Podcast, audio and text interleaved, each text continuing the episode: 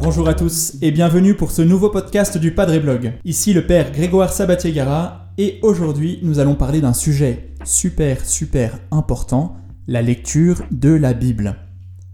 Nous savons tous qu'il est essentiel de lire la Bible, mais pourtant nous savons aussi qu'il est très difficile d'avoir une lecture à la fois régulière et personnelle de la parole de Dieu. Alors comment faire? Voici quelques conseils pratiques pour nous y mettre.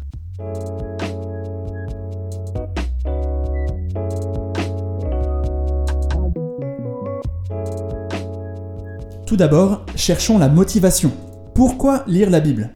Il est essentiel pour un chrétien de lire régulièrement la Bible, de faire de la parole de Dieu une vraie nourriture spirituelle.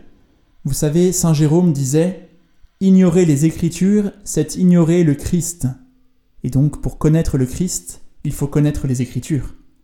On ne peut pas grandir spirituellement sans avoir un, rapport assez vivant à la parole de Dieu. On dit souvent qu'en moyenne, les catholiques lisent moins la Bible que les protestants. Et je dois dire que, hélas, ce n'est pas totalement faux. Je vais vous raconter une petite histoire. Quand j'étais encore adolescent, j'ai eu la chance de voyager aux États-Unis et je me souviens que dans la famille qui m'accueillait, j'avais été vraiment surpris et émerveillé de voir que les adolescents autour de moi non seulement avaient leur Bible, leur propre Bible à eux sur leur table de nuit, mais aussi qu'ils la lisaient régulièrement tous les soirs, et en plus qu'ils aimaient ça. Alors quand je suis rentré en France, je me souviens, je me suis dit que j'étais vraiment très très tiède dans la lecture de la Bible. Et alors, j'ai pris la résolution de sortir ma Bible, vous savez celle qu'on nous a offerte pour la première communion mais qu'on a toujours laissée soigneusement sur l'étagère. J'ai donc décidé de prendre cette Bible et de commencer à la lire, de tenter l'aventure moi aussi. Et quelques années plus tard, aujourd'hui, je peux vous dire franchement que la lecture régulière de la Bible a transformé ma vie et ma relation au Seigneur. Alors il y a plusieurs manières de s'intéresser à la Bible. On peut d'abord s'intéresser aux histoires, aux grands personnages de la Bible qui sont célèbres et qui ont façonné notre culture, notre civilisation.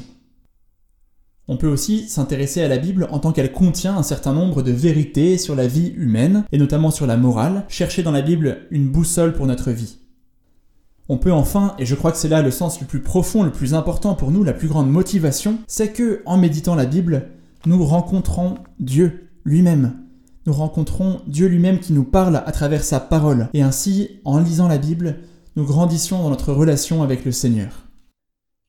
Ok, nous sommes tous d'accord avec ça. S'il y a bien une bonne résolution à prendre pour cette nouvelle année, c'est de tenter cette grande aventure qu'est la lecture de la Bible. Mais comme toujours avec les activités un peu exigeantes et spirituelles, le plus dur, c'est de s'y mettre, c'est de décider de commencer. Alors, voici quelques conseils pour ceux qui n'ont pas l'habitude de lire régulièrement la Bible. Conseil numéro 1, la base de la base, pour lire la Bible, il faut une Bible. Alors la question que certains se posent, c'est laquelle choisir? Y a-t-il des Bibles autorisées et des Bibles non autorisées? Alors, quelle Bible choisir? Il existe plusieurs éditions de la Bible qui offrent une bonne traduction et des notes explicatives de qualité. Les plus connues sont la Bible de Jérusalem, la traduction œcuménique de la Bible, la Tob, la Bible Hostie ou encore la traduction liturgique de la Bible. Mais j'ai envie de vous dire, dans un premier temps, la meilleure Bible, c'est surtout celle que vous lirez vraiment. Conseil numéro 2, décisif. Choisir un temps et un lieu pour lire votre Bible. Vous savez tous que si on dit cette année c'est décidé, je lis la Bible, mais sans préciser quand, ni comment, ni à quel rythme, alors au bout d'une semaine, on aura abandonné notre projet. Il faut donc choisir un temps et une durée de votre journée ou de votre semaine que vous allez bloquer, sanctuariser, programmer pour lire la Bible, pour lire la parole de Dieu. Décidez ce qui vous paraît réaliste pour vous. Pour certains, ce sera 20 minutes chaque jour, le matin, avant de travailler par exemple. Pour d'autres, ce sera une soirée par semaine. Chacun doit trouver son rythme, son propre rythme. Je conseillerais seulement de choisir une durée pas trop brève. De même que quand on lit un roman, on n'aime pas trop lire un paragraphe, refermer le roman et le reprendre la semaine d'après. De même avec la Bible, il nous faut avoir du temps pour rentrer dans la méditation du texte. Ainsi, il faudrait, je pense, pas descendre en dessous de 10 ou 15 minutes pour avoir le temps d'être bien disponible au texte que l'on médite. Ensuite, il faut choisir un lieu. où on sait qu'on sera bien pour lire au calme. Ça peut être votre chambre, votre église, un parc. Le mieux est de rester bien sûr en silence, mais si cela peut vous aider, vous pouvez aussi bien sûr mettre un fond léger de musique instrumentale. Fixer un temps et un lieu pour être avec le Seigneur, il n'y a donc pas mieux pour persévérer dans la méditation de la Bible. Conseil numéro 3. Pour avoir un cadre et se motiver, il est bon aussi de choisir un plan de lecture. Vous pourrez écrire quel livre de la Bible et même pour être précis quel chapitre de la Bible vous lirez à quel moment de votre semaine, à quel moment du mois et de l'année. Ainsi, vous aurez un programme de lecture que vous pourrez suivre. Vous pouvez trouver des programmes sur Internet. Il existe même des programmes de lecture de la Bible en un an. Mais chacun doit trouver son programme. Chacun peut aussi se faire son programme en fonction du temps de lecture disponible. Conseil numéro 4.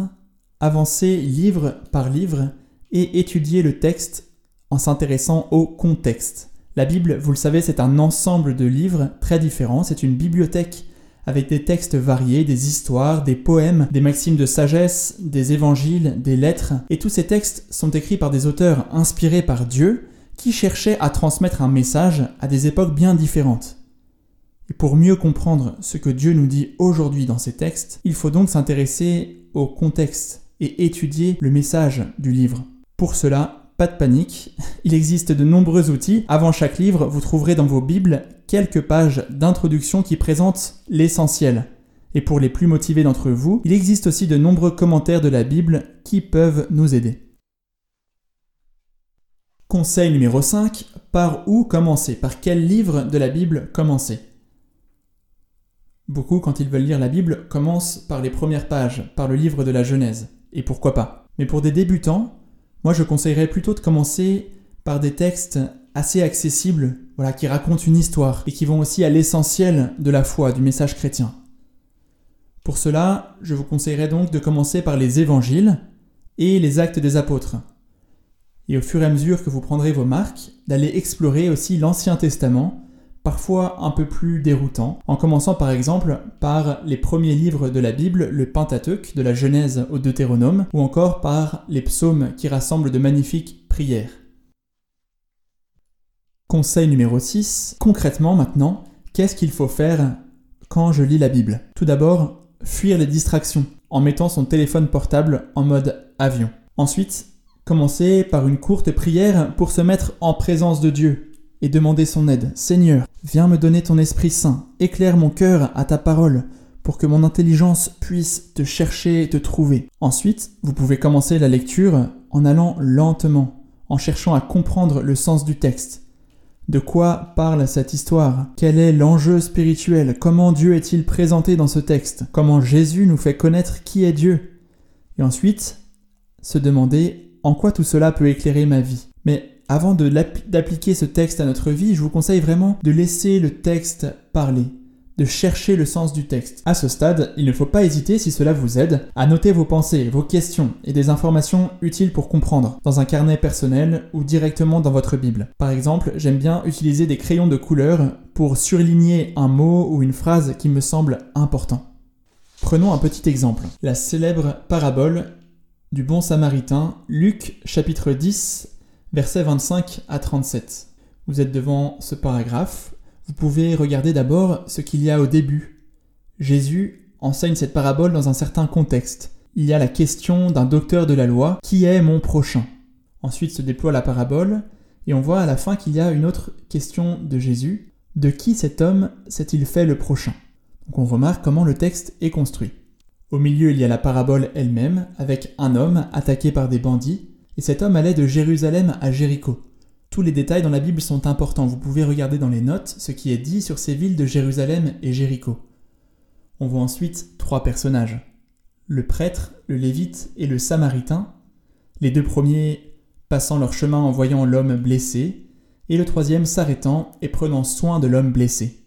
On peut se demander qui était un lévite, qui était un prêtre, qui était un samaritain, dans votre Bible, cela sera expliqué dans les petites notes en bas du texte. Ensuite, vous pouvez passer à l'interprétation du texte. Jésus raconte cela. Jésus est peut-être ce Samaritain qui prend soin de nous. Et quand le Samaritain mène l'homme blessé à l'auberge et lui donne de l'huile et du vin, ce peut être Jésus qui nous conduit dans l'Église et nous nourrit par ses sacrements et par sa parole. Une autre interprétation peut être que l'homme blessé est Jésus lui-même, qui se fait pauvre, qui vient au milieu de nous et qui nous appelle à nous faire proches de lui. À partir de là, vous pouvez passer à l'application pour votre vie en vous demandant où en suis-je par rapport à mon prochain, à ce que je rencontre au quotidien, dans la rue, dans mon travail, dans ma famille, dans ma maison. Vous pouvez aussi vous demander est-ce que je laisse Jésus venir prendre soin de moi, me guérir, me soigner?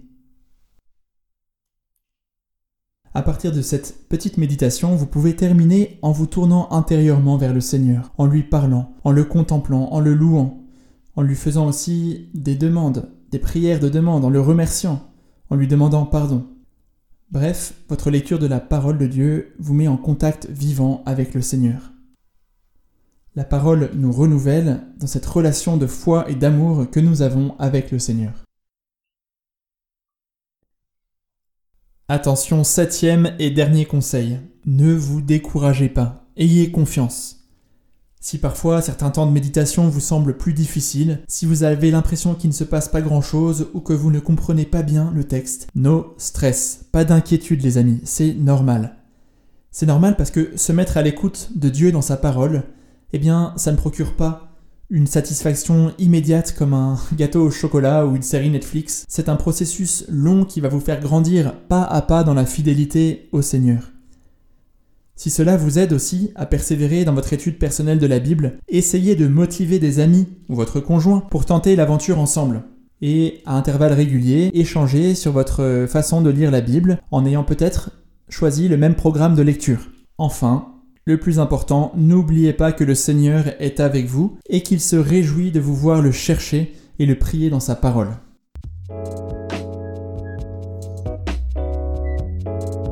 C'est la fin de ce podcast, merci de l'avoir écouté. Continuez à nous poser vos questions sur les réseaux sociaux, abonnez-vous pour ne manquer aucun de nos prochains contenus, et moi je vous dis à très bientôt.